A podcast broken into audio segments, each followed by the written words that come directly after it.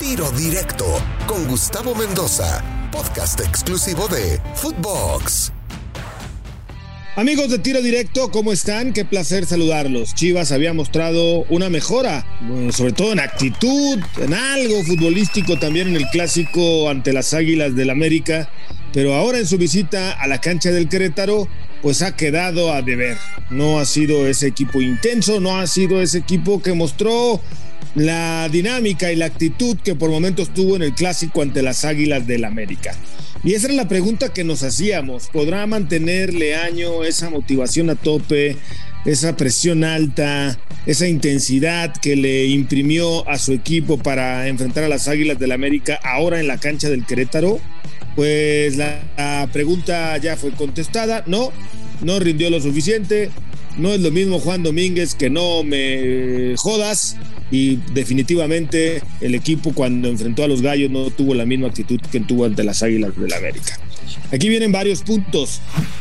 Los movimientos en defensiva que hizo, queda claro que pues confundieron por momentos el trabajo de su equipo. Entiendo que de alguna manera estaba cuidando a su plantel estelar, llamémosle así, al equipo titular para lo que será el partido del próximo fin de semana cuando enfrenten el clásico tapatío al Atlas, pero pues creo que lejos de ayudar confundió más.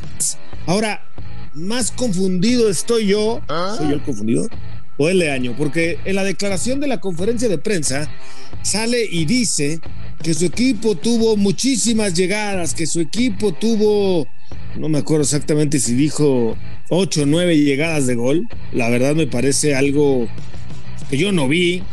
Entiendo que de pronto el entrenador por eh, tratar de ayudar en lo mental también, solapar de alguna manera a sus jugadores, tiene que salir a defenderlos y hablar de buena manera del trabajo de su equipo y de sus jugadores y de todo lo que usted me diga, pero pues me queda claro que, que vio otro partido el señor Leaño o lo vi yo diferente. Usted vio a un Guadalajara avasallador, echado al frente, encerrando al Querétaro por momentos en su, en su portería. Sí es cierto que por ahí Aguerre tuvo una o dos atajadas importantes en dos o tres llegadas buenas por parte del equipo de Guadalajara, pero volvió a ser figura Gudiño, terminó siendo figura Gudiño.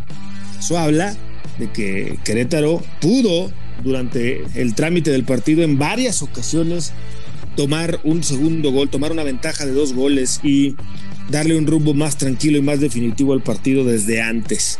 Ahora, el tema de las condiciones climatológicas, el tema de la lluvia, pues por supuesto que afectó, pero afectó a los dos.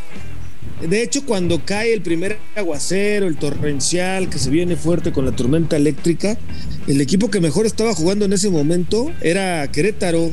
O sea, que si le pararon el ritmo a consecuencia de la tormenta eléctrica y lluvia, fue a los gallos, no a las chivas. Creo que ahí también se confunde un poquito el señor Leaño. Luego vamos al verso. Este verso que es bueno, es bueno el verso de Leaño, me queda claro, si no lo fuera no hubiera conseguido la reacción que tuvo su equipo primero ante el equipo del América, eso sí hay que reconocer que le llega al jugador, que sabe por dónde, que le atina en el discurso, que quizá en lo individual con cada de uno de ellos lo analiza eh, en dónde está mal, y no hablo solamente de lo futbolístico, sino también en los temas personales, y con eso ayuda, saca adelante muchas otras cuestiones que lo hacen al futbolista motivarse y darlo todo. Bueno, contra el América. Espero que contra el Atlas también salgan a darlo todo y no sean llamaradas de petate, que no sea nada más un ratito el que juega bien y después vuelve todo a la querida norma, a la querida normalidad.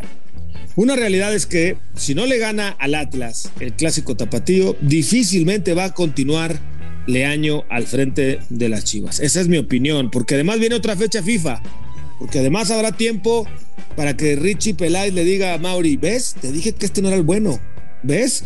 Te dije que mejor uno de mis candidatos A, B o C es lo que necesitamos en estos momentos para Chivas. Y quizá Ricardo tenga razón, ¿eh? el tiempo lo dirá, pero si Leaño y el Guadalajara le ganan al Atlas y además le ganan con una buena postura, con una buena propuesta, con una buena intención, con un buen partido de fútbol, pues yo creo que estará por comenzar el leañismo en el Guadalajara, el leañismo en el fútbol mexicano. Vamos a ver, el tiempo nos dirá si habrá leañismo o si no habrá leañismo esta temporada en Guadalajara. Hablando de la final de la Campeones Cup, este torneo amistoso que ahora se inventaron para enfrentar al campeón de la MLS contra el campeón de la liga, el Columbus Crew recibió al equipo de Cruz Azul y le ganó 2 a 0. ¿Qué pasa con la máquina? Bueno, por ahí el cabecita Rodríguez tuvo una que pudo haber metido en su partido a Cruz Azul y que cambiara la historia, hacerlo un poquito diferente. Pero bueno, eh, queda claro que Cruz Azul está viviendo un mal momento. Hay baja deportiva, física, futbolística de varios jugadores importantes que no están al nivel que los catapultó a llegar a el clímax de ganar el título el torneo pasado y ahora se refleja más que nunca. Veo a Reynoso de pronto confundido también en sus esquemas, en sus parados, en sus alineaciones. Me queda claro que eh, no ha sido lo que era el cierre del campeonato anterior, así que le va a costar trabajo a Juan Reynoso volver a encontrar la onza para que pueda eh, jugar bien en el fútbol. No cabe duda que volverá a entrar a la liguilla, que estará en la fiesta grande del fútbol mexicano y que va a pelear por un título, de eso usted no tenga ninguna duda.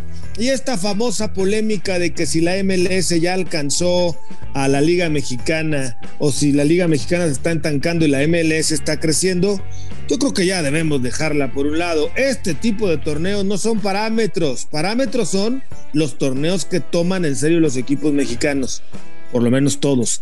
Y ese torneo se llama CONCACAF Liga de Campeones. Yo sí soy de la idea de que pronto estarán cerca de poder pelear con más argumentos el título de la CONCACAF Liga de Campeones, pero de momento el que sigue mandando en esta competencia es México. O sea, que papá arriba de mamá todavía por un rato.